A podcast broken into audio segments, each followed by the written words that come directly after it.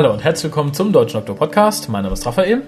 Bei mir ist heute nicht der Kolja, denn die, ja, die Krankheitswelle hat uns überschwemmt. Äh, Kolja ist eins von Koljas Kindern, ist krank. Ich war lange krank. Die Pia war krank, aber heute haben wir ärztliche Hilfe. Der Pia ist wieder gesund. Ja, Dem, dem, dem Virus praktisch von der Schippe gesprungen und darum bist du heute nochmal da. mit vielen Antibiotika, genau. Genau, aber ihr müsst auf Kolja nicht ganz verzichten, äh, der kommt später nämlich auch nochmal zu Wort. Aber vor diesem dann unserer üblichen, ja, runterbeten, wie, wie sagt man dazu, unsere übliche Zeremonialien. Unsere üblichen Cerealien.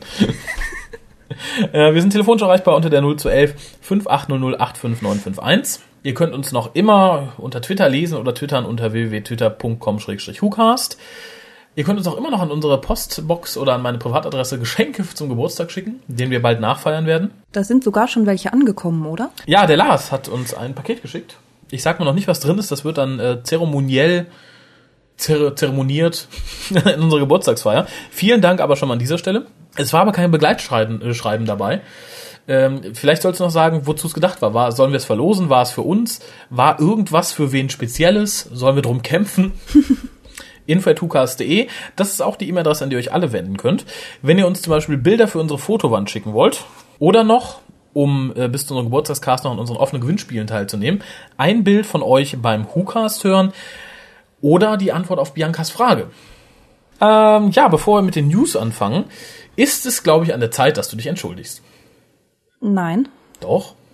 das kann nicht sein, nein. oh, doch? ja, okay, ich gebe es zu. Wahrscheinlich, es gibt, glaube ich, mehrere Dinge, für die ich mich entschuldigen sollte. dann fang mal so, an. Ich weiß jetzt nur eins. Überrasch mich. So offiziell hier, Ja? denke ich, geht es nur um Sherlock, oder? Ach so, inoffiziell, das machen wir dann nach dem Das, Cast. das machen wir danach, ja, ja. Äh, ja, es geht um Sherlock, denn wir haben mittlerweile alle drei Folgen gesehen und Ja, Sherlock ist nicht ausgelutscht, Sherlock ist toll. Ich gebe es zu, du hattest recht. ja, sehr schön, sehr schön. Ähm, ja, und es kam ja, es wurde ja auch schon der Wunsch an mich herangetragen von der Seite, die mir hier gegenüber sitzt, ob wir das nicht mal becasten können. Ich finde es generell eine gute Idee.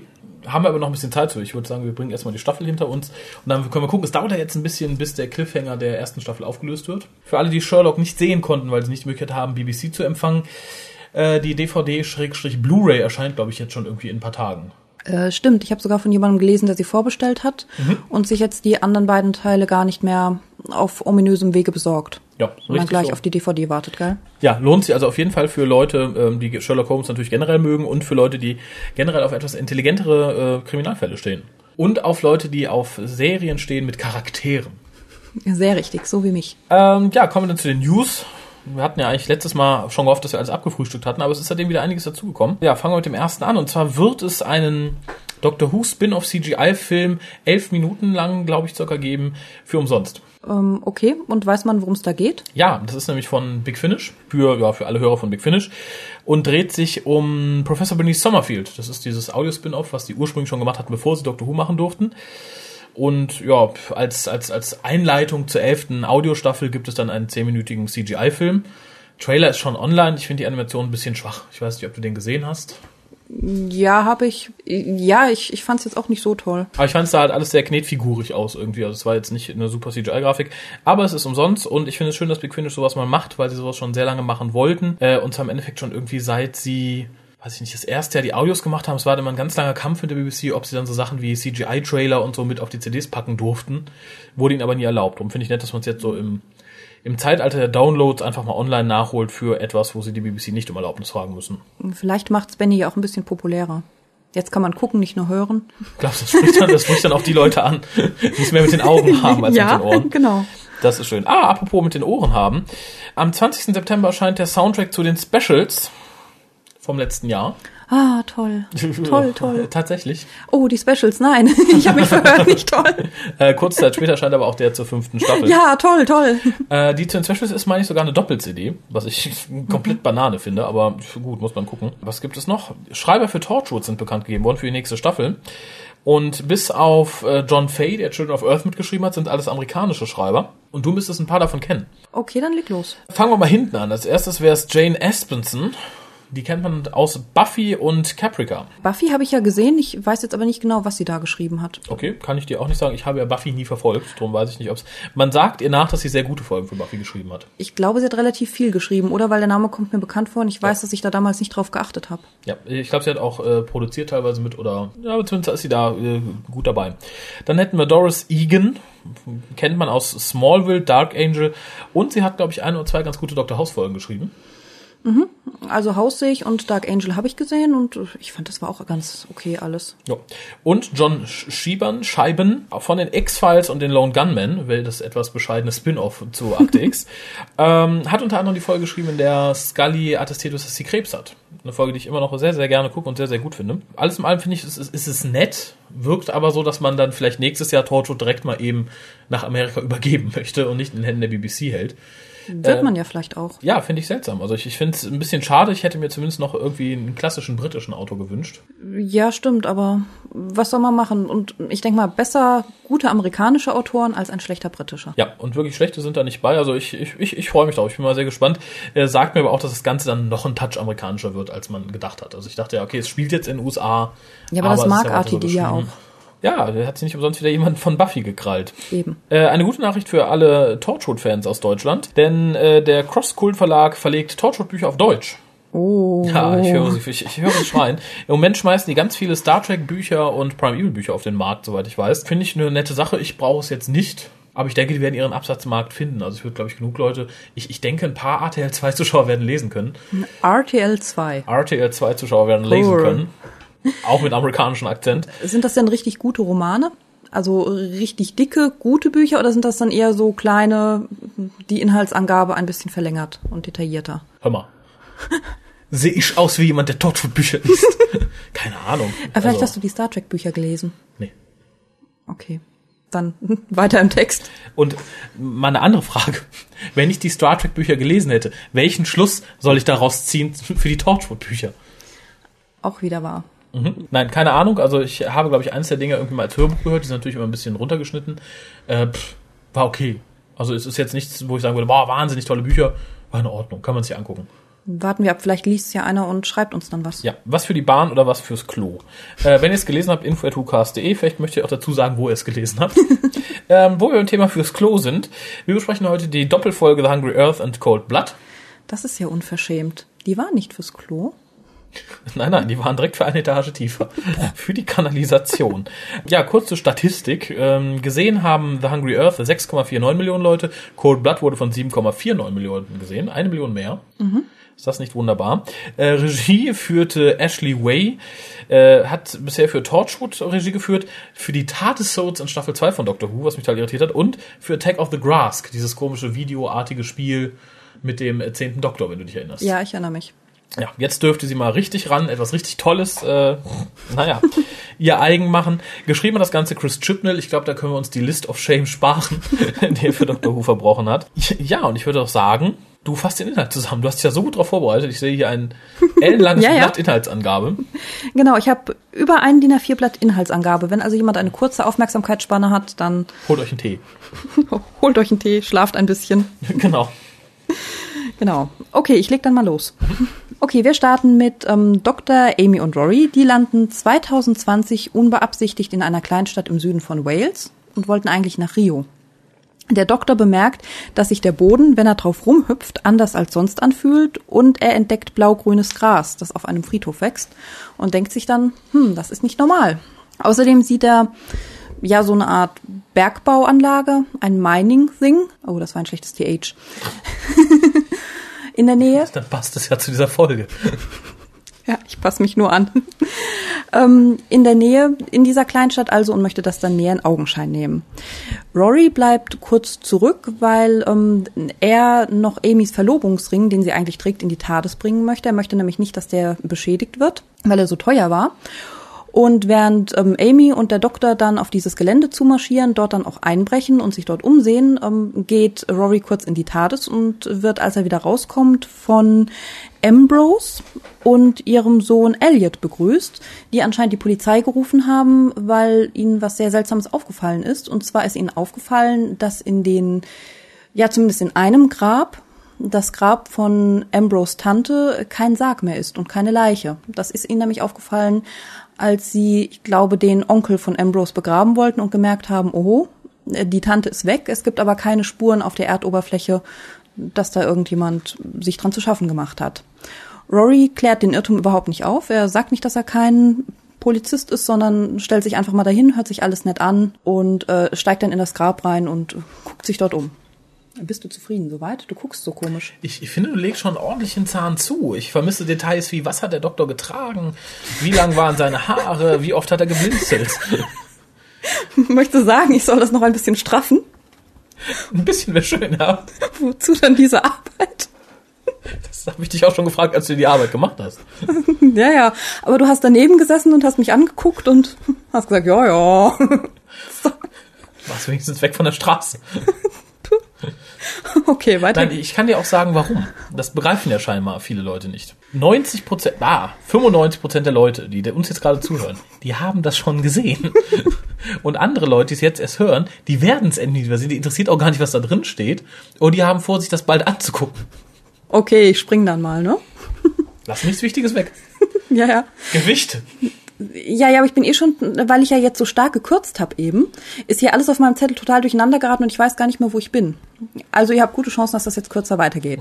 Machen wir auch gleich weiter. Ja, der Doktor und Amy finden in dieser Zentrale oder wie man das nennt von der Bergbauanlage aufgelockerte Erde auf dem Boden, so einen kleinen Krater oder so ein kleines Loch. Wissen nicht, was es damit auf sich hat.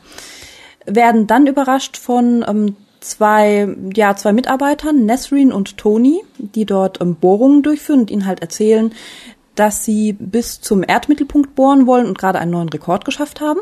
Äh, dann gibt es eine Art Erdbeben. Es tun sich noch mehr Löcher im Boden auf. Und äh, ja, Amy möchte, glaube ich, verhindern, dass Tony dort hineingezogen wird und verschwindet dann aber leider selbst in einem Loch, kann von dem Doktor nicht festgehalten werden. Und der erfährt darauf hin, dass das schon mal passiert ist, und zwar mit Mo, der der Mann von Ambrose und damit der Vater von Elliot ist. Ein kleines Päuschen Pierre muss gucken, wo sie ist. Da frage ich mich an dieser Stelle, wie hätte es ausgesehen, wenn du es nicht gerafft hättest? ich, ich hatte zum Beispiel noch erzählt, dass der neue Rekord bei 21.000 Kilometern liegt. Ah, sehr gut. genau. Und dass die Bohrungen wegen des blauen Grases durchgeführt werden. Dass das blaue Gras aber eigentlich eine Warnung ist. So. Die, die allgemein anerkannte Warnung. Natürlich. äh, ja, wo geht's denn weiter? Der Doktor bemerkt, dass sich ja drei Gestalten, Aliens, Monster, was auch immer, das weiß man ja zu dem Zeitpunkt noch nicht. Drei Chinesen mit dem Kontrabass.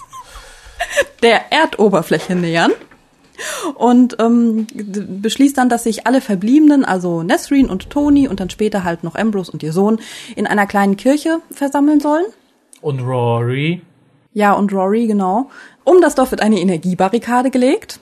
Und ähm, der Doktor versucht ein Network of Devices anzu, anzurichten, einzurichten. Er versucht was? Soll ich das nochmal im Detail erklären? Er möchte Geräte, die Informationen empfangen und leiten können, in der Kleinstadt aufbauen und dann mit dem Sonic Screwdriver einen Impuls hindurchjagen und damit dann die Aliens irgendwie ausnocken so richtig wurde das entweder nicht erklärt oder ich habe nicht aufgepasst oder es nicht verstanden. Aber ich soll ja jetzt auch raffen und das war ja jetzt auch sehr gerafft. Mhm. Und außerdem wollte er alles mit Kameras überwachen lassen. Der Plan scheitert aber durch einen Stromausfall. Dabei hatten sie so viel Zeit. Ich glaube, acht, acht Minuten, Minuten, hatten sie. Um das ganze Dorf mit Kameras zu versehen. Und der kleine Junge hat sogar noch eine Karte dazu gemalt.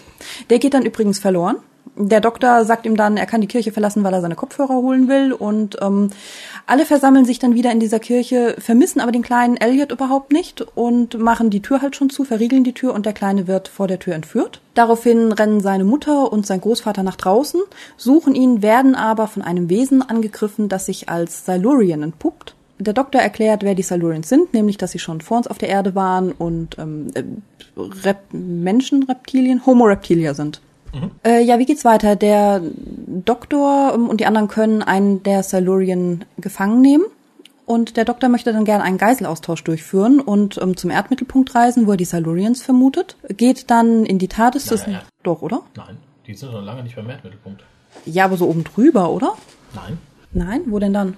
Die sind ja gezielt unter, irgendwo unter der Erde, unter diesem komischen Dorf. Ja, aber schon so Richtung Mittelpunkt. Wie du möchtest. Liebe Geologen, info.hukas.de. Ähm, ja, genau. Nesrin möchte ihn begleiten. Sie werden dann mit der TARDIS nach unten gezogen. Und äh, ja, dann sind wir auch gleich am Ende der ersten Folge irgendwie. Schon. Schon. Trinkt einen Schritt schneller. Pia gibt Gas. äh, ja, genau. Sie merken dann, dass dort unten keine kleine Zivilisation oder ein kleines Dorf in diesen Silurians ist, sondern eine richtig große Zivilisation mit, was weiß ich, wie vielen, Tausenden, Millionen Silurians, jedenfalls sehr vielen. Die haben auch alles hübsch bepflanzt. Die haben eine sehr schöne Stadt da. Amy hat man immer mal wieder gesehen, die wird untersucht von einem Silurian-Wissenschaftler, kann sich aber befreien. Kann genauso den guten Mo befreien, der ja entführt wurde und dort auch für Untersuchungen missbraucht wurde. Ähm, läuft mit ihm durch die Gegend, findet seinen Sohn, lässt den Sohn dann aber dort, wo er schon ist, weil er an Maschinen angeschlossen ist und verkabelt und sie ihn jetzt sowieso nicht mitnehmen wollen, weil sie ja nicht wissen, wohin sie jetzt als nächstes gelangen und so weiter. Das ist aber jetzt böse gesagt. Sie können ihn nicht mitnehmen, sie können die Tür nicht auf. Echt? Ja. Oh. Also sie haben da nicht debattiert. Ich habe keinen Bock, den lasse ich jetzt hier. Ne, meinen Sohn will ich jetzt nicht. Ja, aber ich glaube, der, der Mo, der hätte die Tür aufgebrochen. Ich Aus glaube, lauter der- Vaterliebe. Da, oh, da vertust du dich. Mo ist kein Synonym für Superman. Das war aber die Folge der Stereotype. ja, ja. Als nächstes ähm, haben sie sich dann Waffen gesichert von Silurians, die in Hibernation waren. Die haben sie also gefunden, gemerkt, die schlafen und ihnen die Waffen abgenommen. Amy und Mo benutzen diese Waffen, um, ja, sie versuchen, den, den Doktor und Nesreen zu befreien, die von einem weiblichen Silurian und anderen Soldaten gefangen genommen wurden. Weil nämlich, wie wir erfahren, die Kriegerkaste durch die Bohrungen, die an der Erdoberfläche durchgeführt wurden, erwacht sind und den Menschen den Krieg erklärt haben. Und deswegen konnten halt diese ganzen Soldaten wie gesagt, Doktor und Nesrin gefangen nehmen.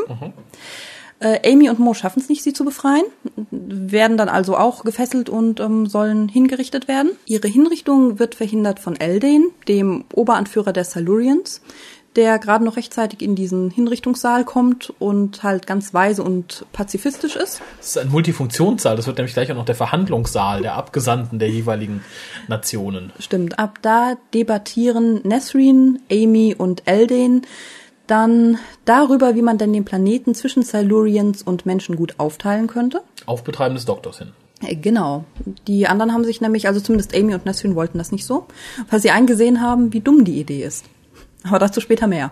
Ähm, an der Erdoberfläche wird währenddessen aus Versehen der Silurian getötet von Ambrose. Aus Versehen? Aus Versehen, die wollte eben, ihr, ihr eigentlich, äh, die wollte ihr nur drohen mit dem Elektroschocker. Sie hat Weil- zweimal auf sie geschossen. Ja, trotzdem. Das, das Gott. Die weibliche Silurian wurde Ich bin getötet. froh, dass du kein Jura studierst. Das habe ich. Ja, ja, eben. Ohne Erfolg, wie man sieht. Ähm, jedenfalls, äh, ich übergehe das jetzt mal. Äh, ja, jedenfalls Ambrose hat das gemacht, weil die Verletzung, die ihr Vater sich zugezogen hat an der Schulter durch den Silurian-Angriff vorher immer schlimmer wird und er darunter leidet. Und eigentlich das ist das wollte Gift. Das das Gift, ja. Und eigentlich wollte sie nur wissen, wie sie ihrem Vater helfen oder ihn heilen kann. Ja, und hat dann zweimal auf den Silurian mit dem Taser geschossen. Das hat ihn umgebracht. Aus Versehen. Der Tod des Silurian ist ganz unvorteilhaft, weil eigentlich sollte die wieder in die ähm, Silurian-Zivilisation gebracht werden, zu einem Austausch. Und ähm, ja, man überlegt sich jetzt natürlich, wie macht man das? Rory ist dafür, einfach die Leiche runterzubringen und schuldig zu gucken. Aber Ambrose denkt sich, sie bräuchte noch einen gewieften Plan für den Fall der Fälle. Äh, beim Doktor hat die Kriegerkaste. Was war denn jetzt mit dem gewieften Plan? Kommen wir da nicht mehr drauf zu sprechen? Ja, gleich. Ach, du sprachst einen Sprung zurück, okay. Immer mit der Ruhe. In der großen Silurian-Zivilisation hat aber wieder die Kriegerkaste die Macht übernommen und ist natürlich gar nicht begeistert davon, dass die auf der Erde gebliebenen jetzt eine Leiche nach unten bringen, über die Transportfunktion der Silurians, falls sich das jetzt jemand gefragt haben sollte, wie sie das gemacht haben. Vor allem nicht die Anführerin, das war nämlich im Prinzip die Schwester der getöteten Silurian-Frau. Äh, daraufhin gibt's halt viel Gekämpfe und überhaupt. Äh, Der Doktor kann die Silurians entwaffnen. Unglücklicherweise wurde aber der Bohrer so eingestellt, dass er in 15 Minuten losbohrt von Ambrose. Das war ja ihr perfider Plan. Und daher muss der Bohrer irgendwie außer Kraft gesetzt werden, was Nesreen und der Doktor mit einem Energieimpuls machen, der auch nicht so wirklich nah erklärt wird oder wirklich gut erklärt wird. Der oberste, also Eldane, beschließt darauf, Der oberste Eldane. Die unteren Eldanes hatten keine Lust. Die waren bei McDonalds. Eldane veranlasst daraufhin, dass ein Gift ausströmt, das alle Silurians umbringen wird, die sich nicht in den nächsten 10 oder 15 Minuten in Hibernation begeben. da er denkt, dass die Menschen und sein Volk für die nächsten tausend Jahre nicht bereit sind, zusammenzuleben. Daraufhin rennen alle zu Tades und möchten entkommen. Außer Tony und Nesreen, die bleiben bei den Silurians, weil Tony ja noch unter dieser Verletzung leidet und ähm, die Silurians ihn aber heilen könnten. Nesreen ist offensichtlich in ihn verliebt und bleibt bei ihm. Die beiden sind dann also weg. Der Rest läuft zur TARDIS. Vor der TARDIS erscheint aber auf einmal wieder der Riss. Der Doktor kommt auf die grandiose Idee, einfach mal ein Tuch zu nehmen, sich über seine Hand zu ziehen, in den Riss hineinzugreifen. Er zieht dort ein Stück raus, was sich später als ein Stück der TARDIS entpuppt. Auf den ersten Blick ist es ihm aber noch nicht klar, was es ist. Und er geht daher davon aus, dass ähm, eine Explosion der TARDIS wohl diesen Riss hervorgerufen hat. Hm. Zehn Minuten vorher. Rory opfert sich für den Doktor. Sehr, sehr richtig. Rory wird von einer Salurian-Waffe getroffen. Pünkt. Am Kopf. Nein, ich weiß gar nicht mehr wo. Er, er wird getroffen, bleibt liegen, stirbt. Nein, also um es nochmal klarzustellen, die wurde nicht geworfen, die wurde abgefeuert. Es ist doch klar. Ich denke, die Leute haben die Folge alle gesehen. Dann wissen sie das Aber doch. die Leute sind beleidigt, dass wieder am Wach werden.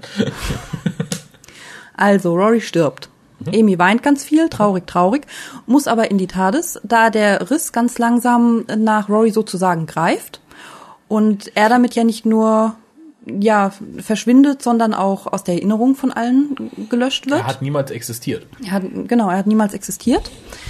Der Doktor versucht noch, ja, Amy dazu zu bringen, dass sie Rory nicht vergisst, während sie in der TARDIS ist. Sie konzentriert sich ganz stark auf ihn, schafft es aber im Endeffekt dann doch nicht. Mhm und vergisst Rory, genau wie alle anderen, außer dem Doktor, wie man am Ende erfährt. Das war doch das Ende, oder? Passiert noch was Tolles?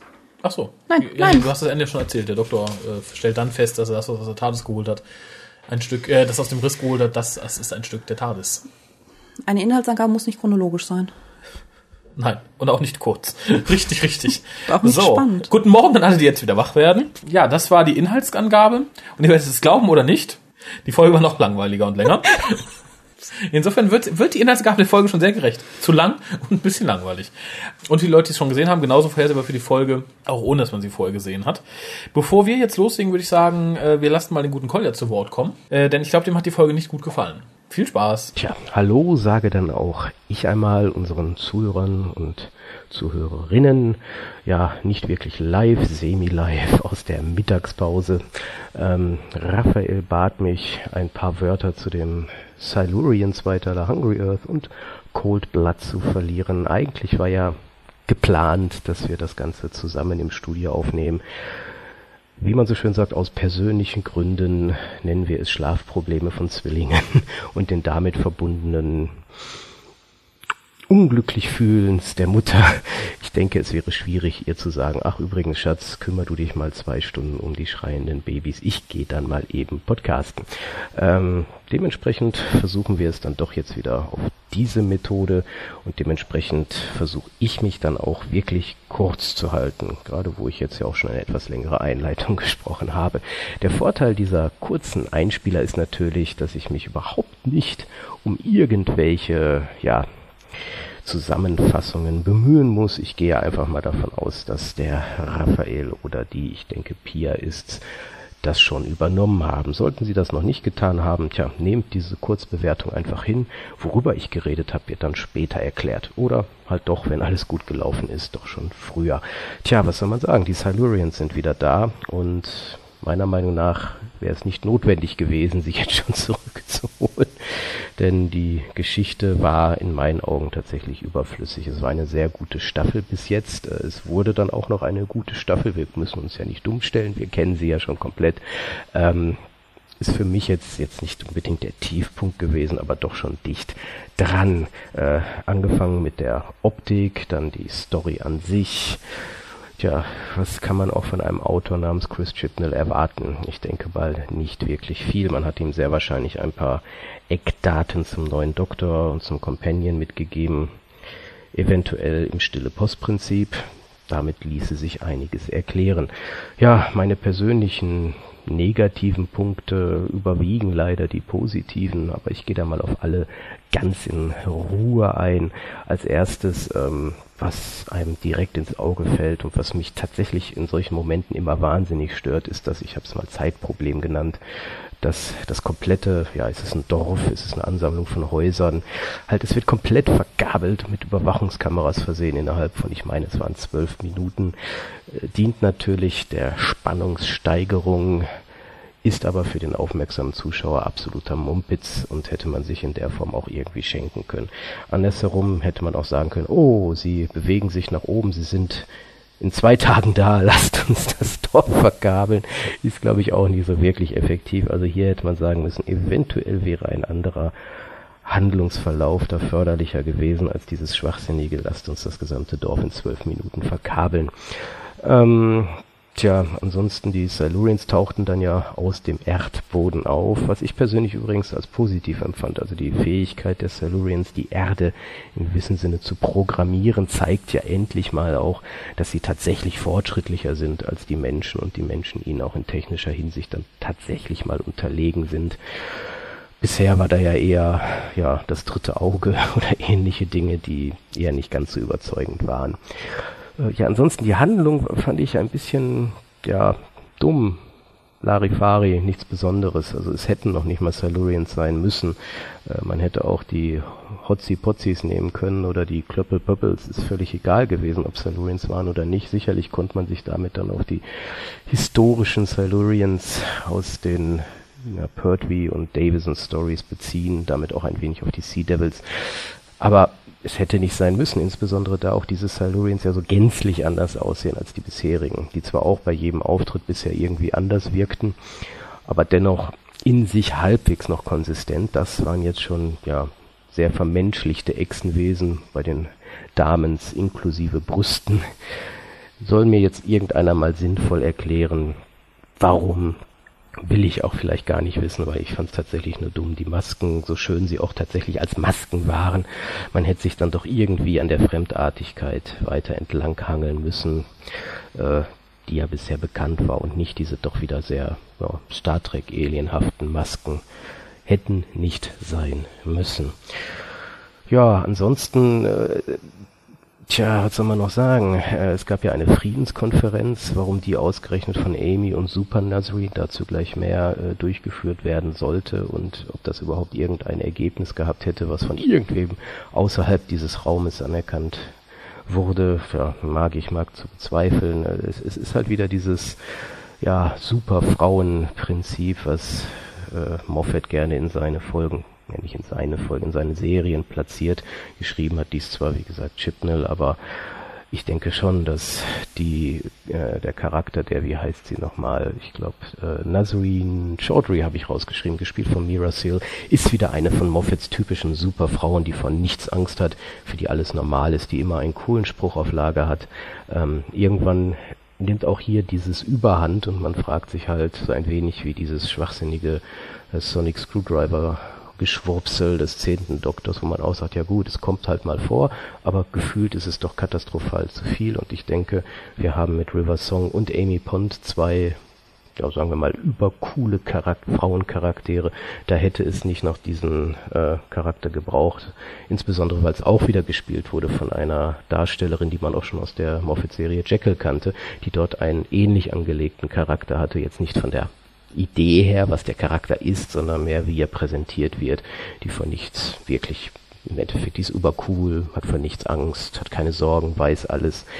Irgendwo nimmt's mal ja überhand. Dahingegen fand ich dann eher den Charakter, den einzig wirklich negativen, wenn man mal von diesen Silurian-Damen absieht, negativen Charakter ist Ambrose, die tatsächlich lebt als Charakter. Sie hat eine nachvollziehbare Motivation. Ähm, man mag sie natürlich deswegen nicht, aber sie, in dem Sinn ist es tatsächlich ein dreidimensionaler Charakter. Zwar sehr eindimensional, sie denkt nur an ihren Sohn, an ihre Familie, aber gerade deswegen ist er eher lebendig als diese Superfrauen, die war Liz Ten zum Beispiel oder halt River Song, die dann erst im finalen Zweiteiler dieser Staffel doch auch etwas mehr ja, Profil bekommt. Tatsächlich, ja, die ist glaubwürdig, das ist ein positiver Punkt dieser Folge, hat mir gefallen. Ähm, jetzt nicht, wie gesagt, der Charakter, ich fand ihn abscheuungs verabscheuungswürdig, ablehnungswürdig. Ähm, man hat sich, man konnte ihn eigentlich nur hassen, aber das ist halt das Gute gewesen an diesem Charakter. Äh, ansonsten, was mir gar nicht gefiel, ist die Verwendung von Amy Pond. Äh, hier hat Chipnell wohl das Briefing gekriegt, stell dir eine junge Donna vor. Und genauso verhält sie sich dann auch. Auch hier wieder völlig äh, fernab jeglicher Angst, äh, immer ein bösen Spruch auf Lager, immer keifend und es war nicht notwendig. Also die Amy Pond dieser Staffel ist eh nur von Moffat wirklich gut geschrieben worden. Von Chipnell definitiv eine der schlechtesten äh, Darstellungen oder Vorgaben. Ja, ansonsten, ähm, tja, was mir noch positiv gefiel, ist die Unfähigkeit des Doktors, Offensichtlichkeiten wahrzunehmen. Einfach diese Fremdartigkeit des Doktors, der dann nochmal den kleinen Jungen nach draußen rennen lässt, weil es ihm gar nicht so bewusst ist, ach ja, ähm, ich hätte ihn eigentlich aufhalten sollen. Das, das gefällt mir einfach, weil der Doktor dadurch besser charakterisiert wird. Äh, ansonsten, es, es, wird halt sehr viel an Pertwee-Folgen erinnert. Die ganze, das Setting, die ähm, Dynamik ist ein wenig wie ein, wie aus einer Pertwee-Ära, aus einer Pertwee-Folge, aber irgendwas fehlt und äh, das könnte natürlich Unit sein, weil auch die alten Pertwee-Folgen hätten ohne Unit nicht wirklich so gut funktioniert oder eine Unit vergleichbare ja, militärische Gruppierung, sagen wir hier, wie zum Beispiel bei den Sea Devils, das gehörte irgendwie dazu. Und wenn man jetzt dieses äh, Hungry Earth Cold Blood sieht, da hat dann wiederum dieses paramilitärische Unit gefehlt, mir zumindest. Also ich denke, da hätte diese Folge irgendwie gewonnen. Da hätte man auch gerne einen, und dann wäre es noch klassischer geworden, einen Dreiteiler draus machen können mit einer ja dann tatsächlich völlig anderen Geschichte. Ich für meinen Teil, ich hätte ja in meiner persönlichen Doctor Who Serie würden die Silurians natürlich auch wiederkommen, zusammen mit den Sea Devils, dann aber auch erst, wenn man das Ganze mit CGI entsprechend vernünftig, erschreckend präsentieren könnte. Was wir jetzt bekamen, war halt ja ein paar Latexmasken, ein paar einzelne Silurians da wäre mehr drin gewesen und ich hoffe, dass man da tatsächlich hingeht und sagt, das ist nur der Auftakt für die richtigen Silurian Stories, die dann ein, zwei Jahre später kommen würden.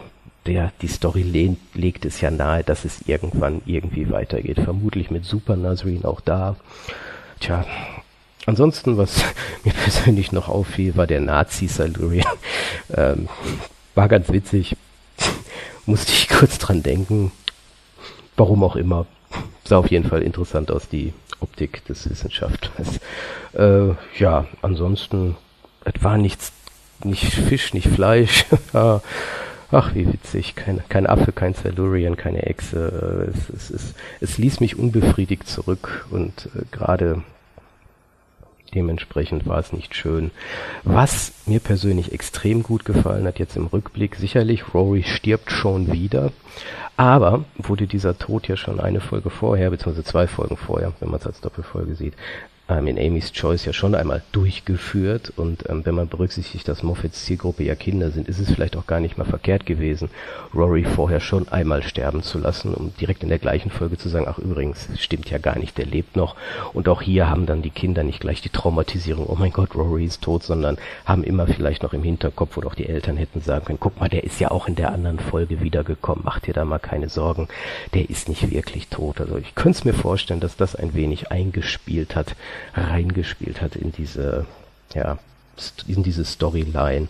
Ja, der Riss, und da sind wir dann auch schon gleich wieder, dass der Story Arc ist wieder da. Diesmal frisst er halt den sterbenden oder toten Rory, tilgt ihn somit aus dem Gedächtnis aller ihn bis dato Kennenden, tilgt ihn aus diesem Universum und egal was der Doktor auch anstellt, Amy vergisst ihn am Ende dieser Folge. Das einzige, was bleibt, ist der Verlobungsring den der Doktor aber aufhebt. Und ja, die Story um die Silurians belanglos, überflüssig. Der Story Arc wurde tatsächlich sinnvoll weiterentwickelt. Hier wurde dann auch wieder das Element des bloß nichts vergessen, bitte dran erinnern, weitergeführt, was ja dann tatsächlich im finalen Zweiteiler hervorragend aufgelöst bzw. noch verwendet wird. Tja, mehr bleibt mir eigentlich nicht zu sagen. Ich bin, wie gesagt, unzufrieden. War keine schöne Folge, war eine sehr langweilige Folge mit einigen Tiefpunkten, wenigen Hochpunkten und dementsprechend bleibt mir auch nur eine durchschnittliche Wertung zu vergeben, nämlich fünf von zehn möglichen und mit diesen ja, traurigen Worten, es waren nur fünf Punkte, es hätten so viel mehr sein können, gebe ich dann zurück an das heutige Hukas-Team, bestehend aus Raphael und, ich sag jetzt mal Pia, wenn dort der Harald sitzt, tut's mir leid, ab heute bist du die Pia. Bis dann. Tschüss. Äh, ja, vielen Dank, Kolja. Ähm, ich denke, auf ein paar Punkte gehe ich direkt an. Erstmal Entschuldigung für die Tonqualität, aber der gute Herr D aus K hat bei der Aufnahme sein Mikro unglaublich weit runtergeregelt. Er Und klingt wie Gott, finde ich.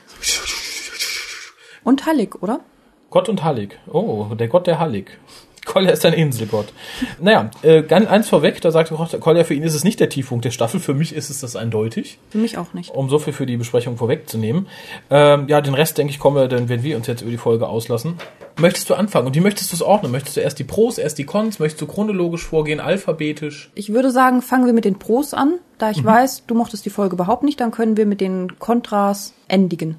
okay, dann fang mal an. Du hast wahrscheinlich mehr als ich. Ich habe auch nicht so viel. Aber gut, das erste, was mir sehr gut gefallen hat, naja, ich glaube, das erste, was mir so richtig gut gefallen hat, ähm, war ein Witz, also so auf der Metaebene fand ich. Und zwar als Amy und der Doktor auf diesem Bohrungsgelände dort waren und der Doktor, glaube ich, an dem Gras war das geleckt hat. An Mhm. irgendwas hat er jedenfalls geleckt. Und Amy fragt ihn, ob er schon immer so eklig gewesen sei. Und er hatte gesagt, no, that's recent. Mhm. Und ich habe das bezogen auf den zehnten Doktor und mich sehr gefreut. Keine Reaktion. Weil, weil der elfte Doktor der Meinung ist, ja, ich bin so eklig seit dem zehnten Doktor. Ja, weil der zehnte Doktor ja auch immer an allem geleckt hat. Es gibt ja ganze YouTube-Videos, wo der Doktor leckt und isst und schnüffelt und so. Okay. Weil das ja so sinnlich und so toll ist, wenn er sich was in den Mund steckt.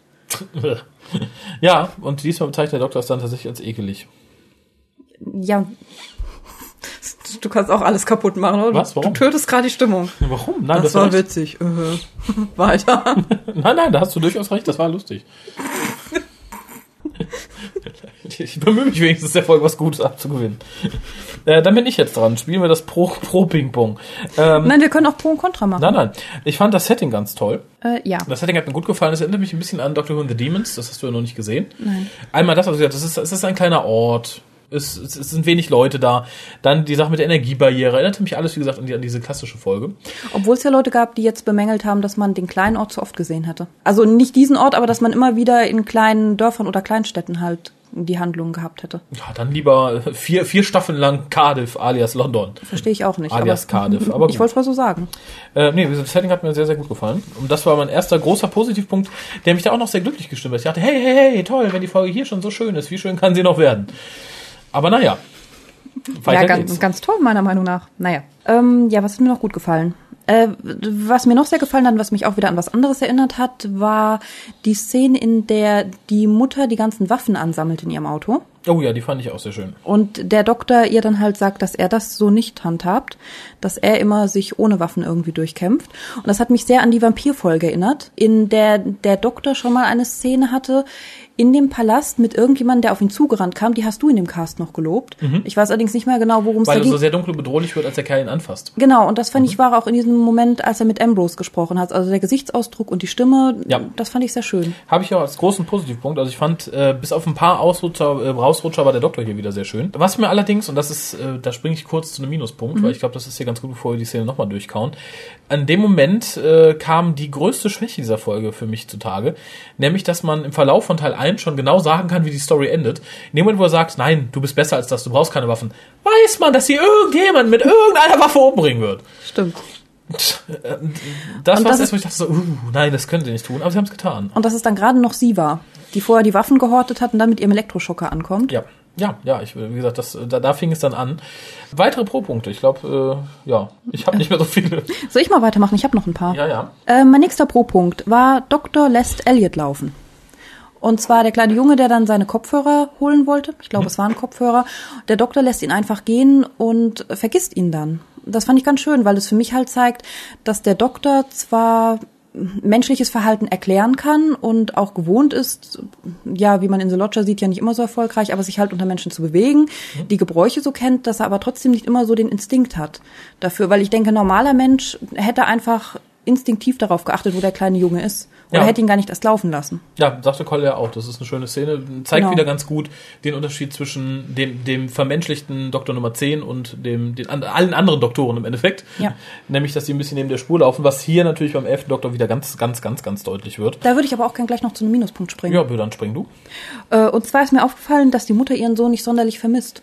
Die sind nämlich alle schon in der Kirche drin und warten da auf was auch immer da aus dem Erdboden geschossen kommt und niemand merkt, dass der kleine Junge weg ist. Und erst nach einer halben Ewigkeit, sehr, sehr, sehr, sehr spät, fällt der Mutter auf, dass ihr Sohn nicht da ist. Das fand ich sehr unnormal. Ja, du weißt ja nicht, wie das sich sonst verhält. Vielleicht ist das so einer, der dann, wenn alle im Wohnzimmer sitzen, der ist, der auf seinem Zimmer kauert und, nee, lesen kann er nicht, Bilder anguckt.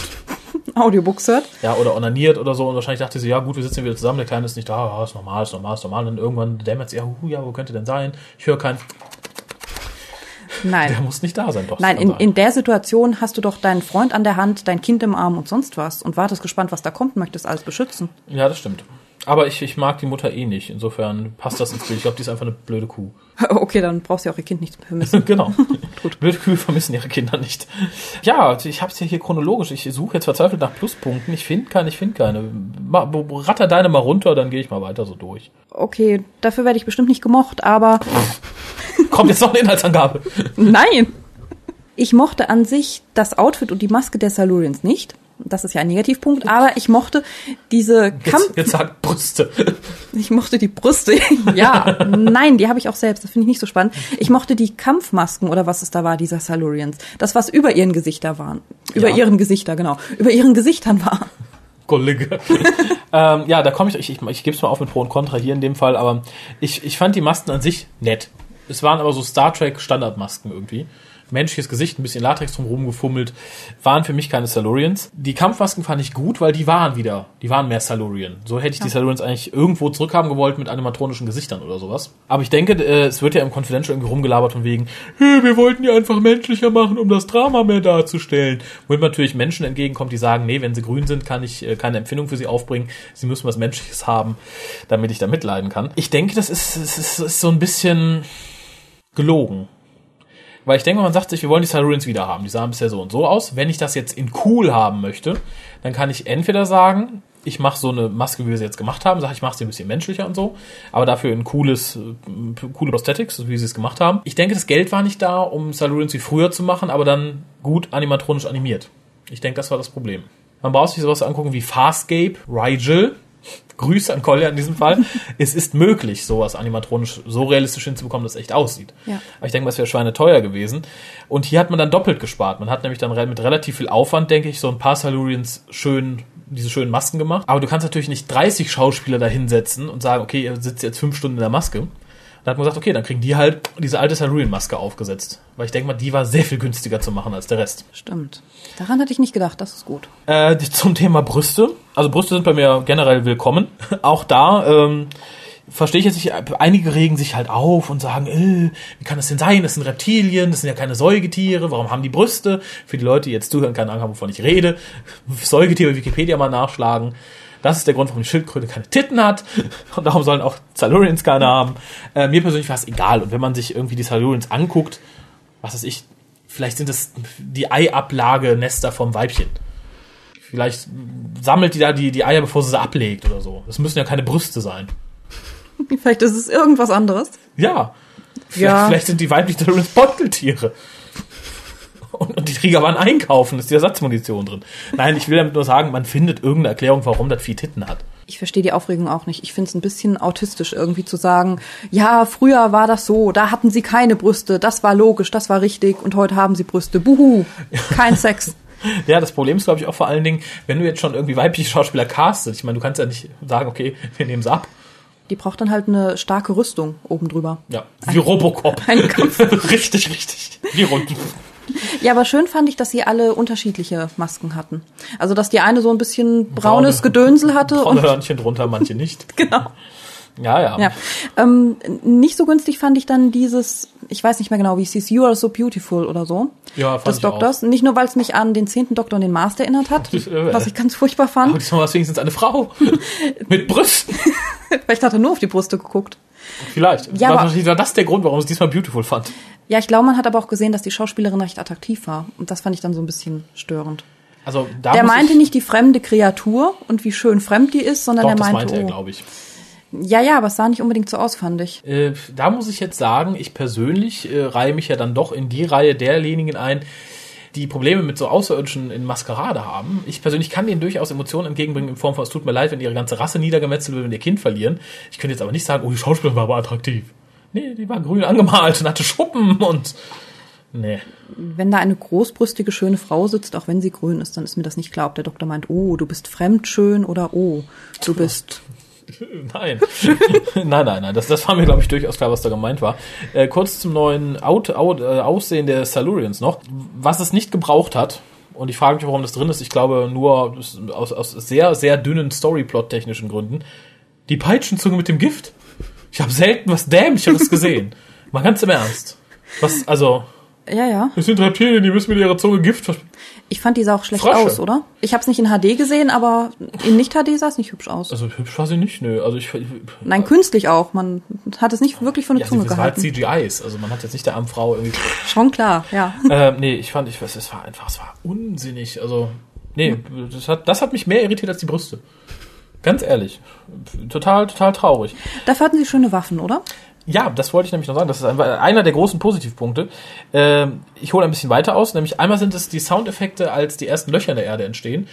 Das sind Soundeffekte noch aus der alten Serie, als wir auf die Silurians trafen. Das fand ich sehr schön, dass man das wieder neu aufgegriffen hat. Genau wie das Waffendesign. Es sind nämlich praktisch die Waffen der Sea Devils, die wir da sehen, in der neuen Version. Das fand ich super, dass man äh, das thematisch wieder aufgegriffen hat. Wenn man schon nicht die alten Masken hat, kann man wenigstens ähnliche alte Waffen haben. Äh, fand ich gut. Warum die an einer Stelle dann irgendwie etwas größer sind und Rauch schießen und dann später wieder Laser, wenn es passt, hat sich mir nicht so ganz erschlossen. Ich meine, es wird, man wird die Laserstrahlen auf Betäubung stellen können, da muss man nicht den Doktor irgendwie eingasen, dass er einschläft. Ja. Und auch, dass alle die Waffen haben fallen lassen, als der Doktor mit dem Sonic Screwdriver gewedelt hat. Ja, die sind dann explodiert. Aber Innerlich. es wurde hier sehr viel mit dem Sonic Screwdriver gewedelt. Da hast du auch recht. Und da, da muss ich mich auch Colin anschließen, er hat das ja auch bemängelt. Äh, das hat hier wirklich Überhand genommen. Dann kam auch noch so eine Szene, wo dann nochmal erklärt wird, dass der Sonic Screwdriver mit Holz nicht funktioniert, wo Rory sich beschwert, sagt, das ist doch Unsinn. Und dann schreit der Doktor, don't diss the Sonic. Da habe ich mir die Hände auf den Kopf zusammengeschlagen und gesagt, oh mein Gott, Ja, aber das ist ja Kanon. das bezweifle ich doch gar nicht. Ich habe mich ja darüber beschwert, dass der Doktor dann, dann schreit, don't diss the Sonic. Ja, und er hat gemacht Oi, was eine Referenz ist zu Donna Oi, die ja schon mal das kommentiert hat, dass der Sonic Screwdriver kein Wood kann. Glaubst du, dass er eine Referenz ist? Also ich glaube, Oi ist relativ gemeingebräuchlich in Großbritannien, oder? Es ist eine ganze Musikrichtung danach benannt. So ein dummes Wort und es ist allgemein gebräuchlich. Oi. Ja, ja, Oi. Das hat Ace auch ein paar Mal gefällt, eine Referenz zu Ace. Uh. Oder zu Skinheads. Die machen Oi-Musik. Man weiß es nicht. Alles ist möglich. Info at hukas.de. Nein, aber das war also eine der Szenen, wo ich mir wirklich den, die, die Hand vor den Kopf geschlagen habe und gesagt habe, meine Fresse. Die war überflüssig, fand ich. Ich fand sie einfach dämlich, ich fand sie dumm und da war mir dann wieder bewusst, wer dieses Drehbuch geschrieben hat. Ähm, hast du noch Positivpunkte, bevor das hier dann in einen Vernichtungsfeldzug übergeht? Ja, ja, ich habe noch einige. Ähm, Einige. einige, ja, ja, genau. Zu den Silurians. Ich mochte ihre Zivilisation. Ich mochte die Stadt und das ganze Grünzeug und den kleinen Teich und ich fand das schön anzusehen. Was ist das denn für ein Positivpunkt? Die haben nett gewohnt. Ja, du fandest auch die Landschaft schön. Naja, das Dritte Reich fand ich nichts, aber Adolf Hitler, der hatte ein Wohnzimmer. Das war fein. Ich würde da wohnen, wenn es da Tageslicht gibt. Ich auch. Nein, achso, nicht, nicht bei den Silurians. Ähm, Also, ja, ich habe noch mehr. ja, aber ich bin noch nicht fertig, darf ich das vielleicht erstmal hier kommentieren? Entschuldigung, ja. Also, ich fand die Situation ein bisschen unsinnig. Also ich fand es bisher immer gut, dass die Silurians in kleinen Gruppen schlafen gegangen sind. Mit Brüsten Kuschel, kuschel. Nein, aber warum? Ich meine, das ist ja nun mal so, du, du hast ja bisher die Silurians noch nicht gekannt. Das ist halt so, die sind dann irgendwann in Hibernation gegangen, weil sie meinen, okay, kommt ein Asteroid, wir wollen nicht hops gehen. Mhm. Haben dann aber verpennt, sind aufgewacht, die Affen haben die Weltherrschaft an sich gerissen. Da besteht keine Notwendigkeit, dass sie eine unterirdische große Stadt bauen. Mit Pflanzen. Das macht keiner. Warum sollte man das tun? Ich fand's unsinnig. Weil nicht alle Silurians geschlafen haben. Doch. Nein, der Wissenschaftler nicht. Ja, der hat drei Jahre, 300 Jahre Leichen seziert. Ja, der wollte es auch schön haben. Glaubst du, das ist das? Nee, komm, wir ein paar bleiben wach, wir bauen eine hübsche Stadt. Ja. Das bewegt sich plottechnisch auf sehr dünnem Eis, würde ich sagen. Ich fand, es war nur Effekthascherei. Ja, aber es war schön. Ja, die, die, Grafik war schön, da gebe ich dir recht. Ich fand es nett. Das reicht mir. Echt? Okay. Ja, wie gesagt, es ist optisch schön. Ja, vielleicht macht es wenig Sinn, aber das macht vieles. Gut, gut. Oh ja, hier schon. äh, nee, fand ich nicht. Also die Stadt selber war nett, die CGI war, fand ich beeindruckend. Nur das, was dahinter steht, fand ich unsinnig.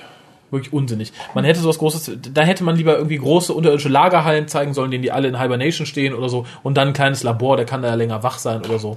Aber warum man dann ein Städtchen hat mit Lavaflüssen und Brückchen und Pflänzchen, das braucht man nicht. Nur weil der Herr ab und zu spazieren gehen möchte.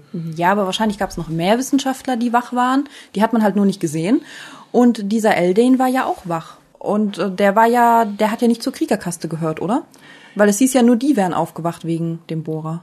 Wegen des Bohrers. Ja, aber noch einmal, die wollen da unten ja nicht Ewigkeiten leben.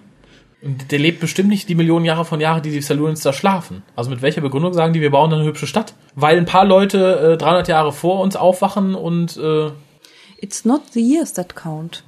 Oh, und schon wieder ein tolles TH. Davon mal abgesehen. Ja, auch wenn der da nur zwei Monate gewandelt ist, der Eldane, und der Wissenschaftler vielleicht nur einen, die wollten, dann soll er es hübsch haben. dann wollte er es hübsch haben, Und da genau. haben sie die Frau Wittler angerufen und gesagt, mach uns mal eine schöne Stadt. Ja, ja, ich meine, wenn man schon allein ist, ohne Familie, das hat er ja erzählt, der Wissenschaftler. Keine Und Familie mehr und nichts, dann, Gebäude angucken können. ja, der hat ja auch mal Freizeit. Hätte jemand besser ein Super Nintendo dahingestellt, oder? Seine hübsche Stadt. Äh, naja, äh, hangel dich weiter an deinen äh, interessanten Pluspunkten. Ja, ja, der nächste. äh, der nächste war der Sellerie. Der Witz mit dem Sellerie. ja, den habe ich mir auch positiv vermerkt. Der war toll. Ja, als Referenz zu äh, Peter Davis natürlich. Ja. Ja, so ein bisschen offensichtlich, aber Aber er war da und das war schön. Ähm, wir hatten noch eine andere ähm, Referenz zu Peter Davison. Nämlich der Doktor sagt an einer Stelle ähm, sowas wie äh, No one will die today. Das ist natürlich auch ein- Wink an die bisherigen Salurin-Folgen, wo im Endeffekt immer alle Salurins ausgerottet, getötet und draufgegangen sind. Äh, zumindest in den Fernsehfolgen. Ja, dann bin ich, bin ich auch fast durch mit meinen Pluspunkten. nein, ich noch nicht. Dann immer, immer her damit. Es ist eigentlich eher eine Bemerkung, aber wenn ich mich entscheiden müsste, wäre es ein Pluspunkt. Ich fand schön, dass Eldane schwarz-rot-gold getragen hat. Ja, das fand ich auch gut. Äh, erinnerte mich ein bisschen an, an Altkanzler Schröder, fand ich. Ja, Ja, das stimmt. mehr zu Eldane später.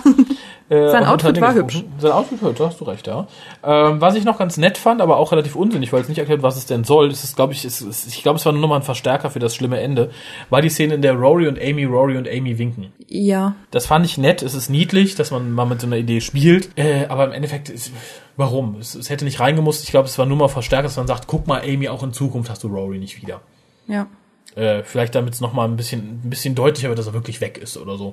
Äh, pff, hätte nicht sein müssen. Fand ich auch nicht richtig nett und fand ich sogar schon so ein bisschen gefährlich, weil ich glaube, in zehn Jahren würde ich mir da nicht denken, ich stelle mich da hin und zeig meinem ehemaligen Ich, dass ich überhaupt noch lebe und dass ich verheiratet bin oder zumindest noch mit demjenigen zusammen bin. Ach doch, das, das schon. Wenn du sagst, ach guck mal, da hat man eine schöne Zeit, lass mal eben auf den Hügel stellen und winken. Zumal du ja schon weißt, dass du da auf dem Hügel stehen wirst und winkst. Dann ist doch die ganze Spannung raus. Welche Spannung. Vielleicht bändelt die ja noch mit dem Eldane an oder Ich so wie Amy. Genau. Und jetzt Oh, mach- Amy, da stehst du. Und, und ein grüner Mann in einer deutschen Uniform. seltsam, seltsam. Äh, nein, hätte er für mich nicht reingemusst. Ich fand's unsinnig. Ähm, ja, mach weiter mit einem Pluspunkt. Aber ich finde immer, ich finde hier nichts mehr. Okay. Ähm, der Riss und dass der Doktor die Hand reinstreckt und ein Tuch dazu benutzt, fand ich ganz gut, weil es war relativ simpel, dem Doktor einfach so ein Tuch über die Hand zu ziehen. Und trotzdem, glaube ich, hätten wenige damit gerechnet. Oder eigentlich niemand. Ich habe es nirgendwo gelesen, dass jemand sich mal gedacht hat, Mensch, der soll sich doch einfach mal einen Handschuh überziehen und da reingreifen. Ja. Fand ich gut gelöst. Ja, fand ich auch in Ordnung, die Szene. Generell, da wurde die Folge dann richtig wieder gut.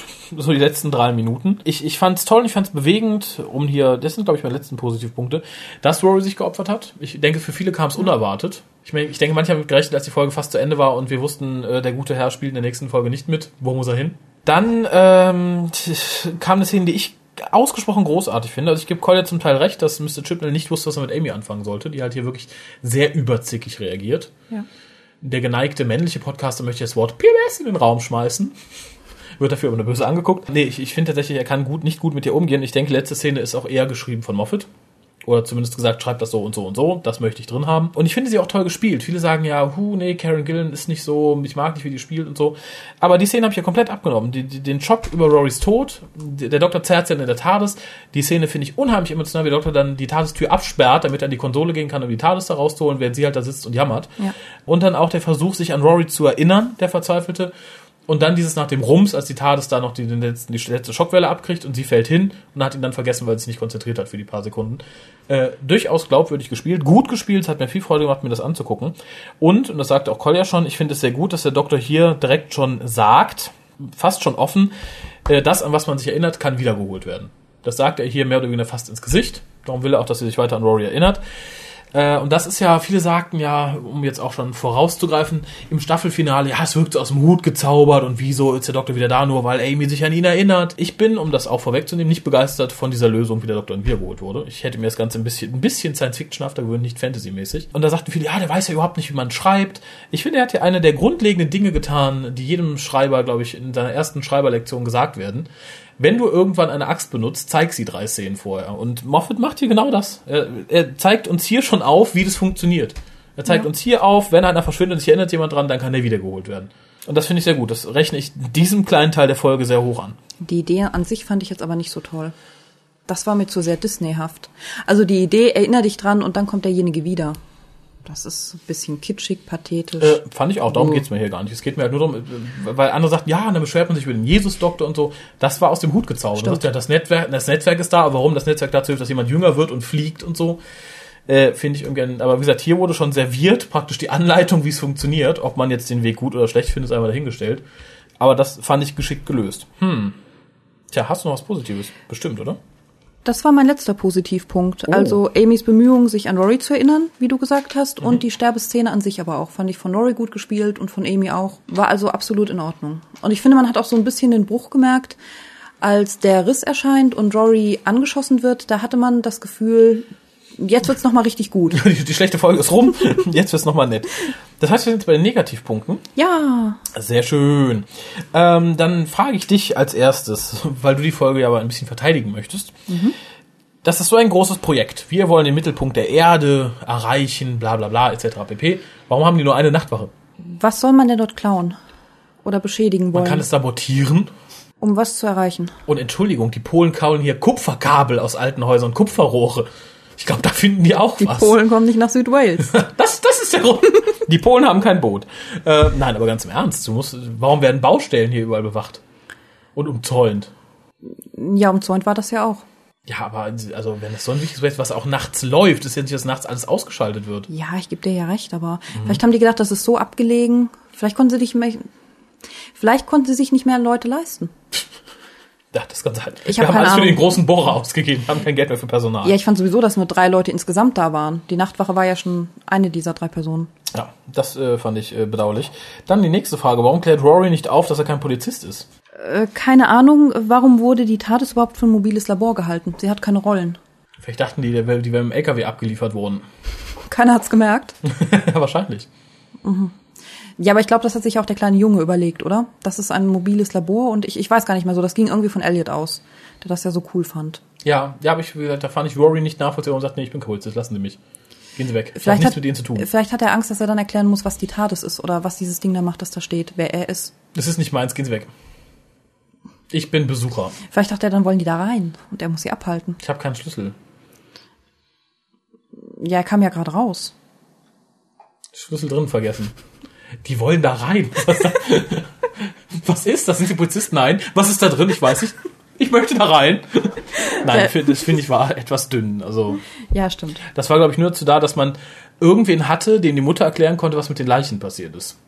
Ja. Wenn sich Rory erklärt hätte, hätte man irgendwie, glaube ich, es schwieriger gehabt, da noch irgendwie reinzupopeln. Ja, hör mal, hör mal, hier sind Leichen. Ist auch nicht so ein guter Dialog für Mutter und Kind, oder? Du weißt ja, deine Tante ist verschwunden. Wer weiß, was mit ihr passiert. Ah, der kleine Junge hat Holmes zitiert. Das müsste dich doch freuen als Holmes-Fan. Ja, ich frage mich nur, wer das weiß. Ach, er hat die Hörbücher gehört. Er hat das, ne? genau. Stimmt, ja. Und die heutige Technik macht das Analphabeten sehr leicht. ich fand aber schon sehr komisch, dass der Doktor zwar noch darauf geachtet hat, dass Rory nicht nachkommt, Amy sich aber überhaupt nicht drüber gewundert hat oder irgendwie da keinen großen Wert drauf gelegt hat. Also ich würde meinen Freund jetzt da nicht so weit zurückfallen lassen. Nee, ich auch nicht. Aber Amy ist ja eh ein, ein, ein etwas leichteres Mädchen, möchte ich mal sagen. Was ich noch negativ fand, oder was ich, was ich mich auch gefragt habe, die Silurians befehlen der Erde halt diese kleinen Löcher zu machen, Menschen runterzuschlucken und so, äh, aber haben gerade erst nur drei Mann nach oben geschickt. Die drei Mann kommen gerade oben, aber schaffen es schon irgendwie ein riesiges, tolles Schutzschild aufzubauen. Das fand ich irgendwie ein bisschen unverhältnismäßig. Vielleicht kann man so ein Schutzschild leicht aufbauen. Ich Keine weiß es nicht. Ich fand es komisch. Ich fand, es wirkt ein bisschen wie ein Cover-up, dass man sagt, okay, wir haben hier nur drei Tage Zeit zu drehen, darum müssen wir auch nachts drehen und weil wir natürlich irgendwie die Nachtaufnahmen irgendwie erklären müssen, ja.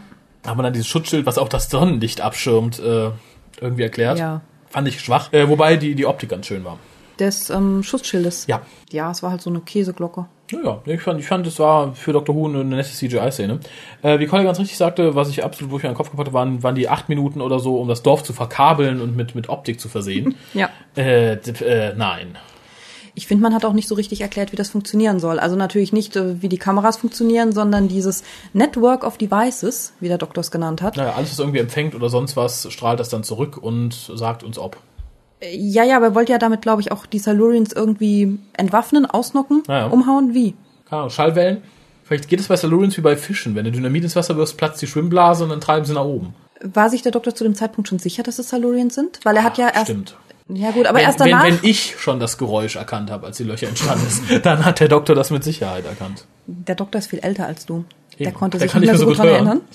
Ja, oder nicht mehr so gut hören. Ja, aber er hat ja erst danach diese, das ist auch nochmal ein Minuspunkt, diese seltsame Sonnenbrille aufgezogen. Ich weiß nicht, war das eine Thermo- oder eine Nachtsicht? Ich bin mir jetzt nicht mehr sicher. Vermutlich so ein Thermoding. Was weiß ich. Jedenfalls wusste er dann ja definitiv, dass es Silurians sind. Mhm. Die Idee fand ich auch schwach. Ja, fand ich auch nicht. Ich mag auch, ich möchte auch Sonnenbrillen nicht nochmal sehen, nachdem der Doktor den- in seiner zehnten Inkarnation eine Brille einfach dunkel gemacht hat mit dem Sonic Screwdriver. Genau. Tja, was haben wir noch? Ich habe so schöne viele Negativpunkte.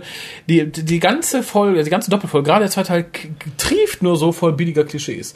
Wir haben das böse Militär, die armen, geschundenen Wissenschaftler, den, den willigen, aber doch ohnmächtigen Politiker, der nicht helfen kann, obwohl er so gern möchte.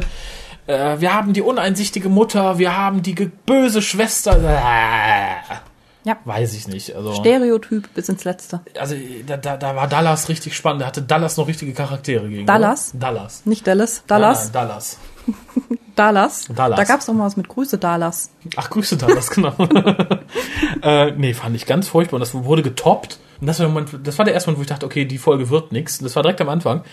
Warum man eine wirklich schlechte Folge noch der, warum, warum irgendjemand der Meinung ist, eine wirklich schlechte Folge mit einem Pro und einem Epilog aufproggen zu müssen. So mit der Stimme aus dem Off, die relativ belanglos, langweilig runterbetet, was passiert. Ganz schlimm. Ich hatte so ein bisschen das Gefühl, die haben sich die Folge angeguckt und gesagt, oh, die war ja, war ja jetzt nicht spannend. Nee, wie machen wir den spannend? Wir müssen die Leute irgendwie heiß machen. Wir sagen ihm einfach, einfach, dass was Spannendes passiert. Und dann ja. lernt einer, was für groß und Mensch, was noch Schlimmes passiert. Blablabla. Oh, ist ja auch ein unbekannter Mann. Vielleicht ist es Omega, vielleicht ist es der Master, man weiß es ja nicht. Nein, es ist Eldane. Es ist Eldane. Äh, aber es wird, glaube ich, schon sehr ersichtlich, dass es ein, ein, ein Silurian ist, weil er von unserem Volk redet. Ja, stimmt. Hm. Nee, fand, äh, also das, da, da, da dachte ich schon, okay, das, das wird richtig hart, das wird richtig bläh. Der Silurian im Keller sagt an irgendeiner Stelle mal, äh, und zwar als die Dame mit dem Taser runterkommt, also kurz vor dem Unfall, ähm, ich, ich weiß nicht, ob es nach dem ersten Schuss, vor dem ersten Schuss, er sagt irgendwie so, als die runterkommt, ich wusste, dass du es sein wirst, dass wir, ich wusste, dass du es bist. Das wussten wir alle, es war uns allen klar. Nicht nur, selbst sie wusste es. furchtbar, ganz furchtbar. Also ich, ich furchtbar, aber mach du mal weiter. Genau. Ja, ich habe noch einen Punkt, den würde ich gern abhaken, weil er vorhin so angerissen wurde. Oh, Äh, genau, und zwar die zickige Amy. ja, Das fand ich ja ganz schlimm. Noch schlimmer, als es vorhin schon angerissen wurde. okay. Ja, und zwar ähm, nicht nur, dass sie sich nicht so richtig um Rory gekümmert hat und dass sie ihn später auch so abgebügelt hat, als er auf der Erdoberfläche ist und sich Sorgen um sie gemacht hat und sie, keine Ahnung, was sie da gesagt hat. Ähm, du, du bist so anhänglich oder so irgendwas. Also sie war jedenfalls sehr zickig. Sie war, fand ich, mit ihrem Rio sehr zickig. Das hat mich genervt. Wir wollten doch nach Rio gehen und nicht hierher. Und dann noch, ähm, dass sie sogar als Gefangene noch nervend war und den Wissenschaftler da ein bisschen, ein bisschen komisch angegangen ist mit, hast du mich gerade gescht? Ja, ja, das stimmt. Äh, wie gesagt, ich, ich finde, Chutnell hat wirklich, wie Colin sagte, nur eine ganz kurze Beschreibung, was er machen soll. Oder äh, ich, ich glaube auch, Amy ist schwierig, wenn du nicht so einen Turbo-Stereotypen-Charakter hast wie Rose, wo du sagst, okay, die ist ein bisschen dümmlich, die will ficken, Punkt. die steht auf große Autos, dann ist es auch schwierig, da was für zu schreiben. Ich glaube, wenn Moffat dann in, in der Besprechung irgendwie das ziemlich runterbetet, so die kleinen Nuancen und Amy und so, dann ist es schwierig. Dann beschränkst du dich auf irgendeinen Aspekt und reitest drauf rum. Und das hat Mr. Chapel hier bis, zur, bis zum Erbrechen getan. Ähm, was ich ganz nett fand, war die Erwähnung von Homo reptilia, und das mal kurz angesprochen würde, die Nomenklatur des Halurians, äh, die ja nun nicht auf, die, auf das Erdzeitalter gemünzt ist, sondern auf irgendein so dämliches Volk, was irgendwann irgendwo in Wales gelebt hat. Äh, aber gut, das musste man hier natürlich nicht nochmal rauskramen. Was ich dann auch wieder schock, sch- schockierend dumm geschrieben fand, aber das ist auch wieder so, "Hä, ich weiß nicht, wie ich es machen soll, darum lasse ich mir irgendwas ganz Dämliches einfallen. Als die Silurians mit der Familie kommunizieren möchte, äh, schaffen sie es irgendwie, den zufällig im Keller stehenden Computermonitor anzusteuern, Ja. der zufälligerweise auch plötzlich Ton ausgeben kann und magischerweise ist wohl auch eine Webcam und äh, ein Mikrofon im Raum, dass die Familie gehört werden kann. Seltsam, gell? Also nee, und dann noch so einen alten Röhrenmond. Nee, nein. Also Das, hat dich ist- am meisten gestört, dass das so ein alter Computer war, oder? Ja, mich stört einfach, dass das, dass das nicht geht. Die können so, so, die, die, die Saloons können eine ganz tolle Wahnsinnstechnik haben. Nee, nee, da hätte man sich irgendwas, soll eine Sonde hochschießen oder einer soll da hochfliegen oder, aber so, das ist einfach stimmt. nur schlecht geschrieben. Ich, da frage ich, warum verhindert das keiner? Da wird doch einer drüber gelesen haben. Nein, das fand ich echt, ich finde es schockierend, grottig, scheiße geschrieben. Wirklich ganz furchtbar. Ich, die, man kann ja viel machen. Ich mag ja auch absurde Ideen, aber es war keine absurde Idee, es war so, so, so hilflos. Die müssen irgendwie reden. Äh, äh, äh, da steht ein Computermonitor. Ja, und dann? Wir steuern den an. Ja, und dann, dann hören die die irgendwie. Mhm, ah, mach mal, wir haben nicht mehr viel Zeit. Ja, aber ich finde, alles, was irgendwie Technik anbelangt, war sowieso so ein bisschen hilflos. Also am Ende, wie man den Bohrer ausgeschaltet hat, fand ich sehr, sehr einfach. Ja. Das Gift zu versprühen und alle wieder in Hibernation zu versetzen, war so, ja, absehbar, so eine Instant-Lösung. Und auch ansonsten das Network of Devices, aha, ich liebe das. Oder ähm, ja, auch, dass Amy einfach den Schlüssel geklaut hat, Amy als Taschendiebin, als sie da noch bei dem Wissenschaftler gefesselt war. Ich weiß nicht, also alles, was da irgendwie Waffentechnik und so angeht, fand ich dumm. Ja, wo wir beim Thema wären. Äh, den, den dümmsten Handlungsstrang der, der, der Geschichte Dr. Who, glaube ich. Und auch in der Geschichte des Doktors. Der Doktor setzt irgendeinen Salurian und zwei Weiber an den Tisch, irgendwelche, eine bekackte Geologin und ein Kissogramm und sagt denen so, ihr seid jetzt Botschaft für die Erde, klärt mal, wie ihr das hier macht. Ähm, also es, das wäre, als wenn ich mich irgendwie 87 hingesetzt hätte und mit irgendeinem Ossi verhandelt hätte, wie wir jetzt die beiden Deutschlands wieder zusammenführen. Wie, wie soll das funktionieren? Und dann geht es zu ihrer Entschuldigung, wir haben mit den Salurians ausgemacht, dass, wer sind sie? Ich bin Amy Pond. Ja, und was machen Ich Sie? bin ich, bin, ich bin ein Kissogramm. Die coole Inderin. Ja, ja, und ich bin Geologin. Und was haben Sie? Wir haben bestimmt, dass die Salurians, also die Frauen werden ausgelacht, die werden weggesperrt, wenn die damit irgendwo hochkommen. Ich frage, warum der Doktor das nicht verhindert. War dem von vornherein klar, dass das nichts wird, oder? Nein, wer, wer kommt auf so eine Schnapsidee? Das frage ich sowohl in unserer Realität als Drehbuchschreiber als auch in, in der Geschichte. Ja, aber ich glaube, der Doktor hat das ernst gemeint. Der war ja da ja eh sehr pathetisch drauf. Der hat ja auch erst den Vortrag gehalten, äh, ihr seid, ihr, nein, ihr könnt das Beste der Menschheit werden, wo Nesrin ja. dann noch ganz toll applaudiert hat am Schluss, was Ja, ich nicht witzig fand. Ja, und dann verhandelt mal, was für ein historischer Moment, juhu. Ja, fand ich absolut Erhebend. äh, schwachsinnig. Turbo schwachsinnig. Die sind natürlich auf die nette Idee gekommen, packt die Salurians in die Wüste, die können Wasser machen. Ja, nett. Wenn der Obama das nicht möchte, dann wird es nicht gemacht. Ich wäre Also- mir auch nicht sicher, dass alle Salurians ihrem äh, Oberführer dann da folgen. Die Krieger haben sich ja von dem nicht beeindrucken lassen, also die Soldaten und ähm, Restek ihre Anführerin. Also, nee, glaube ich auch nicht. Und vor allem, also ich fand's, ich fand's schwachsinnig. Ich fand's turbo schwachsinnig. Wir geben denen Technik, dafür dürfen wir in die Antarktis und in die Sahara und wo ist denn noch unbesiedelt? Ja, ja, auf den. Himalaya Und scheiß auf alle mit den Viecher, die da leben. Also, nee, ich fand, ich fand, ich fand die Idee einfach schwachsinnig. Du kannst nicht einfach zwei Leute aus irgendeiner Situation neben an den Tisch setzen mit irgendwem aus einer anderen Situation. Wir verhandeln jetzt, wie es weitergehen soll.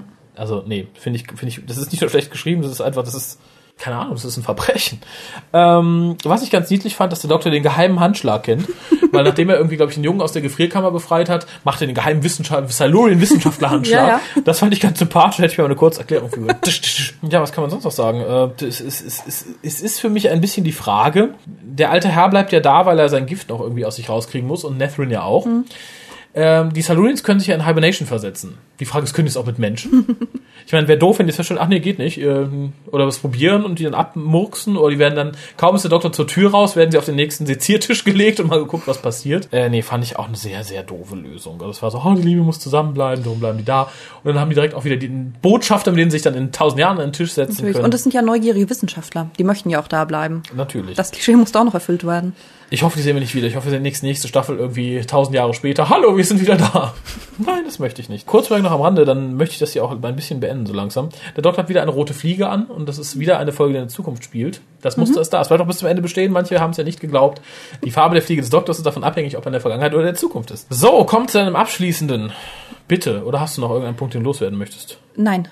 Ich habe überall. Häkchen dran gemacht. Ja, Okay. nicht wie die Inhaltsangabe. Äh, zu meinem abschließenden, zu meinem abschließenden was? Eine Bewertung? Bewertung, Kommentar, Äh. Körpergeräusch, was immer du dieser Folge widmen möchtest.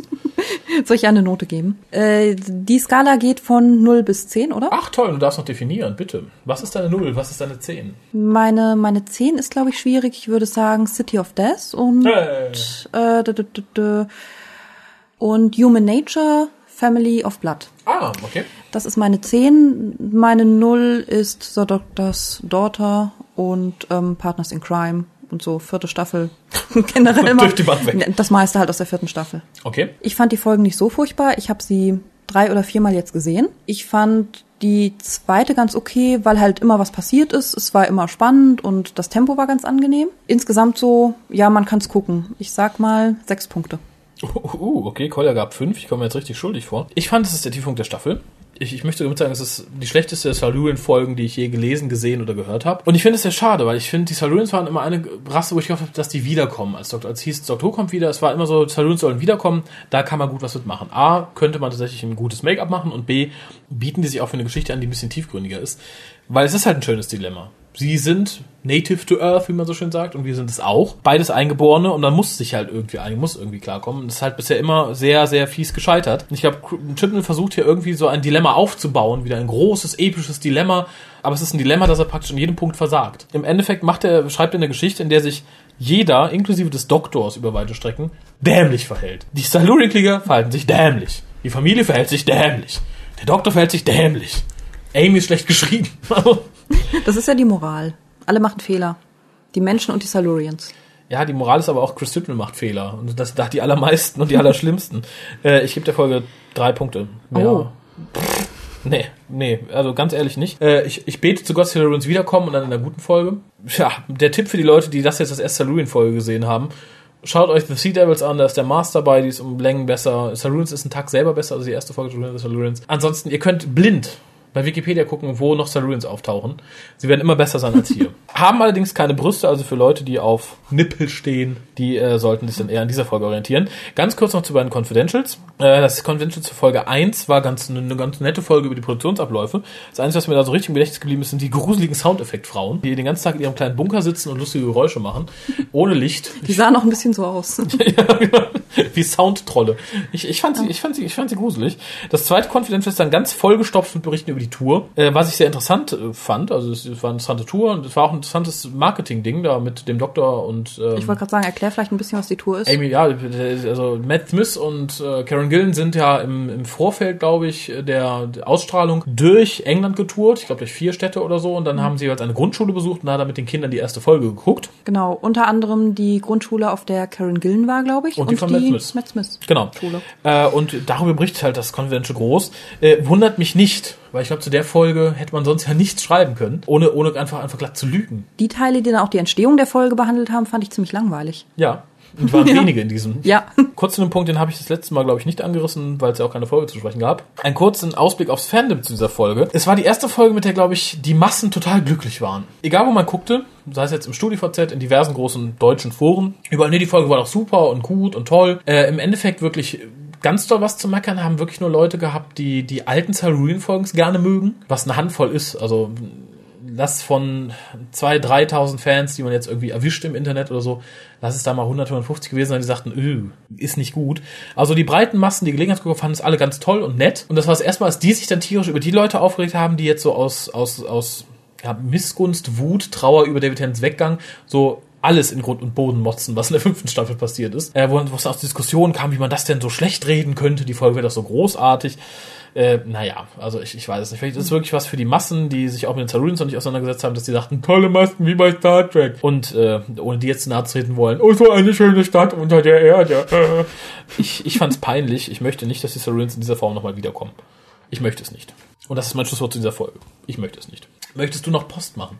Äh, ja, natürlich. Sehr schön. Dann kommen wir doch jetzt zur Post. Äh, dazu ein paar Worte für die Leute, die jetzt noch wach und bei uns sind. Äh, es ist viel Post aufgelaufen. Ich werde jetzt nach und nach abarbeiten, äh, möglichst dann immer passend zu den Folgen, die auch da sind, oder halt, wenn es das ganz aktuell ist, ist dann auch immer direkt. Aber wenn ihr uns was geschickt habt, das kommt noch, keine Sorge, es ist nichts vergessen. Irgendwann werde ich sagen, ich habe jetzt alles Alte abgearbeitet. Wenn eure Sachen da nicht bei waren, dann müsst ihr sie uns noch mal schicken. So ein paar Sachen bleiben mir doch immer im Spamfilter hängen. Ich nehme an, du möchtest auch die Post vorlesen. Will das wirklich jemand? Ich mach's einfach mal, oder? Schön. Soll ich das erste machen? Ja, gerne. Äh, die erste E-Mail kommt vom Christian. Hallo Hukas, Torchwood kommt zurück. Super, unter ATD. Scheiße. Und es wird international. Naja, Hauptaugenmerk soll zwar auf den USA liegen, aber es gab schon Drohungen, dass Torchwood auch in anderen Ländern neben England natürlich spielen wird. Ich wette, dass, wenn sie mal in Deutschland sind, sie auf eine in langen schwarzen Mäntel gekleidete Gruppe trifft, in der alle komisch sprechen und jeder eine Walter P38 im Halfter hat. Das kann ja lustig werden. Ich hoffe nur, dass man das hohe Niveau der dritten Staffel halten kann. Hoffentlich. Und vielleicht gibt's ja diesmal etwas mehr Omni statt schwul. Gruß Christian AEBC. AEBC. Ja. Also ist das jetzt nicht der Mehr Christian. Nein, das ist der AEBC Christian. AEBC, gut. Genau. Äh, pff, ja, wie gesagt, ich, ich freue mich auf Torchwood, muss ich sagen. Also es hätte nicht einer Fortsetzung be bedurft, aber ich bin trotzdem gespannt, wie sie umgesetzt wird. Äh, ich hoffe weder auf Omni noch auf Gay noch auf sonst was. Ich hoffe, das kann man mal ganz in den Hintergrund stellen. Doch, Pädophilie kommt doch. Pädophilie, ja, das wäre mal was Neues. Da haben wir noch keine Serie drüber. Das ist in Ordnung. Ist mal fresh und hip. Aber ansonsten äh, Omni und schwul und pff, nö. Jetzt mal Kinder und Tiere. Zack, zack, das ist neu, das ist fresh, das ist Torchwood. äh, mehr habe ich dazu nicht zu sagen. Äh, ansonsten äh, in Deutschland nein. Also ich, ich, ich wünsche mir tatsächlich mal, da diskutieren wir im Fandom ja schon lange drüber, schon lange bevor es euch alle gab, die uns zuhört, was, dass es in der deutschen Geschichte so viele tolle Sachen gibt, die man mal Dr. Who-mäßig aufbereiten könnte. Von dem Bau der Mauer über ach, alles Mögliche, die nichts mit Nazis und nichts mit Weltkriegen zu tun haben. Äh, Wäre mal schön, erwarte ich von Torchwood, aber ich denke, wenn sie in Deutschland sind, dann hast du was Aktuelles. Dann rennen die in Frankfurt über den Flughafen oder weiß ich nicht, befreien Geist aus den Gewölben des Kölner Dom oder sowas. Das finde ich toll. Ja. Torchwood, Torchwood Cologne. Der nächste, der nächste Post, bitte. Der nächste Post. Der nächste Post. Der nächste Post von Die Freies Radikales. Ah. Keine Anrede, nur ein Tada! Also, angesichts meiner ganz bald bevorstehenden Englisch-Abi-Prüfung gucke ich mir heute alle Folgen an, die sich über die letzten Wochen so bei mir angestaut haben und dachte mir, ich könnte euch doch auch direkt im Anschluss daran mit meiner Meinung behelligen, ob ihr wollt oder nicht. So, dann hat sie aber, die Mail ist vom 30. Mai, dann hat sie ihr Abi schon rum. Wie war's? Herzlichen Glückwunsch, glaube ich, kann ich sagen. Ich glaube, sie hat sie hat's geschafft. Das ist toll. Ich hatte auch Englisch. Ich finde das Abi nicht schwierig. Ich finde, Abi wird überbewertet. Ich habe es in Baden-Württemberg gemacht. Da ist es anspruchsvoller als bei euch. naja, weiter geht's. Solange ihr keine Inhaltsangaben machen musstet, was? Knick, knack. Sonst wärst du heute noch das Abi am machen. Aber weiter geht's. Ich hatte Deutsch-LK und ich habe eine Eins gehabt. Inklusive Inhaltsangabe. Von was? Zu einem Psychothema. Kinder, die Fernseh gucken, werden aggressiv. Das war mein Thema. Ich habe einen Text ausgewertet und viel psychologisches Gedöns dazu geschrieben. Und ich hatte eine Eins. So. Ja, manche Kinder, die Fernseh gucken, schreiben viel zu lange Inhaltsangaben. Der Schule wurde ich noch gelobt. Okay. Wir haben andere Standards. Folge 7. Amy's Choice. Egal so viel habe ich dazu gar nicht zu sagen. Außer, dass ich die Darstellung des Dreamlords wirklich klasse fand. Die Idee an sich bzw. das Thema der Folge fand ich auch klasse. Ist mal was anderes, aber trotzdem war es echt spannend. Hinzu noch ein paar Storydreher. Das war der Traum. 100 Prozent. Ach nein, doch nicht. Also doch, es war der Traum, aber nur ein anderer als der, in dem wir uns jetzt gerade befinden. D'accord? Klammer zu. Und schon haben wir mal wieder eine tolle Folge, die ich mir gewiss auch noch einmal ansehen werde. Und habe ich schon erwähnt, dass ich die Dialoge grandios fand? Ich fand die Dialoge echt grandios. Ich persönlich hätte den Doktor gewählt, muss ich gestehen. Der Dog kann ersetzt werden, der Doktor nicht. Aber naja, die Liebe ist eine alte Schlange. Ich kann ihre Wahl dennoch verstehen. Ich frage mich jetzt, ob das so romantisch ist und ob ihr Freund das gut heißt oder nicht. Äh, ja, sie hat doch einen Freund, aber. Hm. Ja, wenn er das hört, vielleicht nicht mehr lange. Hörst du, sie würde mit dem Doktor gehen. Sie würde dich sterben lassen. Vielleicht ist ihr Freund Doktor. Genau. So, weiter geht's mit The Hungry Earth, was mich im Trailer doch wieder an The Beast Below erinnerte. Wir werden sehen. Bis gleich, beziehungsweise bis zum nächsten Cast, da es ja mehr Sinn macht, die E-Mail zum passenden Thema beziehungsweise zur passenden Folge vorzulesen. Die Maria. Das Tja. war passend. ja. Ja. Ähm, wir können jetzt nicht so viel dazu sagen, weil wir die Folge nicht besprochen haben. Äh, nö, aber sie hat recht. Die Folge war gut. Nein, fand ich nicht. Aber das macht nichts. Ich mag sie trotzdem. So, wen jetzt? Die Folge oder? Nein, die Maria. Ach so, tatsächlich. Ja. Oh, freies Radikales, du hast einen Fan. Von wem ist denn die nächste? E-Mail. Die nächste Mail ist von Jan Philipp. Die Rückkehr der RTD-Pest im Staffelfinale. Fragezeichen. Geliebter WhoCast. Ich schreibe euch in dieser schweren Stunde, um meine schlimmsten Befürchtungen für das Staffelfinale kundzutun. In meinem letzten Brief hatte ich ja aus Spaß geschrieben, dass alle bösen Feinde wieder zurückkehren, um dem Doktor an die Gurgel zu gehen. Nun habe ich in diversen Foren und dem TARDIS-Wiki gelesen, dass nicht nur die Cybusmen, sondern auch die Daleks und Sontaran, praktisch alle Aliens, die im New Who aufgetaucht sind, wieder erscheinen werden. Für mich persönlich würde so ein Staffelfinale mit dem RTD einerlei die geniale Staffel irgendwie ruinieren. Was haltet ihr von diesen Befürchtungen? Der Äther sagt mir, sie könnten wahr sein. äh, nein, um Tacheles zu reden, ich fand es ganz okay. Ich auch. Wer will schon meine Meinung hören? Jeder, Kolja solange du sagt- keine Inhaltsangabe machst. Weiter geht's. An dieser Stelle noch meine karge Bewertung für Hungry Earth. Was für eine geile, unterhaltsame und auch ein wenig gruselige Folge. Oh ja, gruselig trifft's. Das eine Wort spreche ich ja normalerweise nicht aus. Fühle ich geehrt, Jan Philipp. Meine Wertung 8,9. nee, ich glaube eher 8 oder 9, oder? Nee, dann wär's 8,5. Guck mal, Leute. Hier ist eine 8, ein Komma und eine 9. Entweder eine 8 oder eine 9. Dann könnte er aber auch 8,5 geben. Oder er gibt tatsächlich eine 8,9. Es ist doch ganz egal, was er gibt. Das ist zu viel. 8,9, alter, alter, alter. Ja, aber es war auch, wenn du es einfach so geguckt hast, spannend. Nein. Schreibt er das auch? Unterhaltsam schreibt er, ja, das war's. Ein wenig gruselig. Ja. Nee, und das andere Wort, das ich normalerweise nicht ausspreche, nee. Das nicht. Nee, tut, also tut mir leid, auch wenn ich mich da jetzt äh, vielleicht äh, zu einem WhoCast mache, den, den du nicht mehr so liebst, aber Junge, komm mal klar. Das, das war nicht gut. Guck dir die alten Silurian-Folgen an, dringendst. Die finde ich auch nicht so toll. Du hast zwei, 25 Minuten, nee, eine 30 Minuten von einer gesehen. Ja, und ich habe mich gelangweilt. Hast du gar nicht, ich fand den Master ganz toll. Ja, stimmt. Den Doktor aber nicht. Ja, trotzdem. Hm. Ja, weiter geht's. Euer Jan Philipp. PS. Wann wollt ihr eigentlich meine im Fieberwahn geschriebene, oh Gott, ich kann schon wieder nicht aussprechen, Fan, Fick vorlesen. Oh, ich hab's getan. PS2. Ich heiße immer noch nicht Jan Philipp Raphael. Ach so, mit Doppel-L heißt er nicht. Er schreibt sich mit einem L und zwei P, während der Raphael ihn mit zwei L und zwei Ps schreibt. Ja, ja, und das werde ich bei Zeiten auf der Fotowand ändern. Ich habe gedacht, ich habe doch keine Zeit, Jan Philipp. Ich habe doch keine Zeit. Und hier unten hat er Und die Fanfiction vorgelesen mit Kolja zusammen. Das äh, müssen wir, also das habe ich extra für ihn aufbewahrt. Und hier unten steht, hier sinnlose Web.de-Werbung einfügen. Ist eine drunter? Ist das ein Witz? Nein? Wahrscheinlich schon, ja, weil irgendjemand hat die, glaube ich, mal vorgelesen. Okay.